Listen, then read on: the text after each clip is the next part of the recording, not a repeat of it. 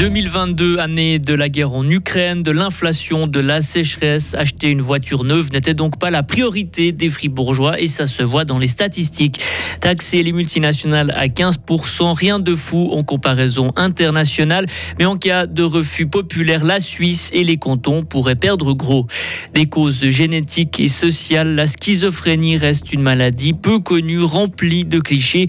On en parle en fin de journal et d'où nos rendez-vous de la mi-journée. Et le temps va être en partie ensoleillé avec 18 degrés, météo pluvieuse demain et une bonne partie du week-end, jeudi 23 mars 2023. Bonjour Vincent Douce. Bonjour à toutes et à tous.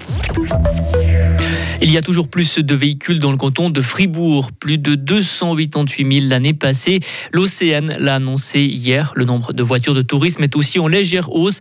Par contre, les immatriculations de véhicules neufs sont en baisse, moins 10%. Comment expliquer cette baisse? Écoutez l'hypothèse de Marc Rossier, le directeur de l'Office de la circulation et de la navigation. Certainement des problèmes de livraison. Euh, les chaînes d'approvisionnement étaient assez asséchées. Aussi la mutation des moteurs thermiques des moteurs électriques et puis aussi quand même les effets de l'inflation avec une diminution du pouvoir d'achat. On voit aussi depuis une dizaine d'années, les véhicules sont euh, toujours plus puissants. Oui, on le constate, on a une croissance de la puissance générale, la puissance moyenne pour tous les véhicules, mais ça s'explique par des véhicules plus lourds pour des raisons de sécurité et aussi des véhicules plus lourds en fonction de la typologie euh, de motorisation. Un véhicule électrique, il a des batteries, c'est plus lourd. Un véhicule hybride, c'est aussi plus lourd, il y a deux moteurs. Il y a toujours plus de véhicules électriques et hybrides dans le canton de Fribourg, une hausse de 46% en une année, mais elle reste très largement minoritaire. Moins de 10% de l'ensemble des voitures. Deux voitures sur trois sont à essence et une sur quatre est un diesel. Visiter la maison Caillé, le château de Gruyère, la maison de Gruyère du fromage, tout ça à vélo. Une quinzaine d'experts se sont efforcés de trouver un concept pour rendre la Gruyère attractive à vélo. Résultat, ils proposent de développer une boucle de 20 km liant des sites touristiques, tout ça par des chemins en dehors des routes empruntées par les voitures. Le canton et l'Union fribourgeoise du tourisme doivent maintenant regarder comment il est possible de concrétiser le concept. L'endométriose, une maladie qui est encore mal comprise par la société, mais aussi par le monde médical. L'hôpital fribourgeois propose lundi prochain une conférence publique sur cette maladie qui touche les femmes. Elle concerne plus d'une femme sur dix en âge d'avoir des enfants. Faut-il taxer les multinationales à 15% dans tous les pays?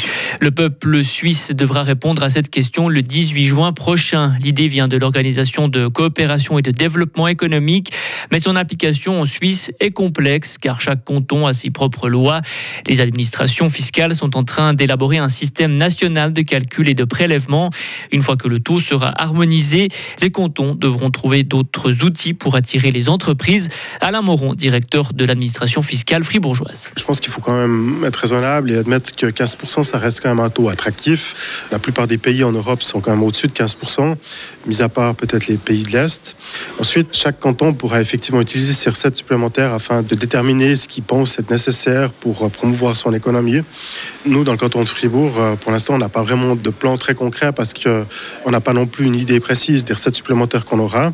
Mais c'est vrai qu'on a déjà évoqué des pistes, notamment euh, le soutien à des activités dans le domaine de la recherche et du développement, l'innovation en particulier, peut-être aussi la formation continue.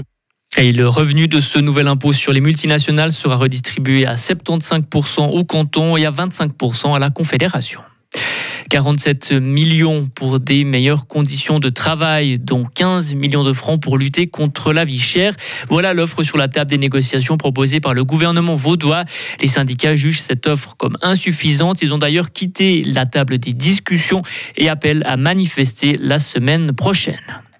Un mariage d'amour, non, non, c'est un mariage de convenance. Le secrétaire d'État américain en est convenu. Le rapprochement entre la Russie et la Chine n'est pas un choix fait par conviction. La preuve pour Anthony Blinken, Pékin n'a pas encore livré d'armes létales à Moscou en pleine guerre en Ukraine. Sachez enfin que la schizophrénie touche 1% de la population. Les 20e journées de la schizophrénie ont lieu cette semaine, l'occasion de parler de cette maladie méconnue du grand public. La schizophrénie touche un un peu plus les hommes que les femmes. Et derrière cette maladie, il y a des causes génétiques et sociales. Il y a par exemple plus de personnes touchées par cette maladie dans les villes. Consommer du cannabis, c'est aussi un facteur de risque.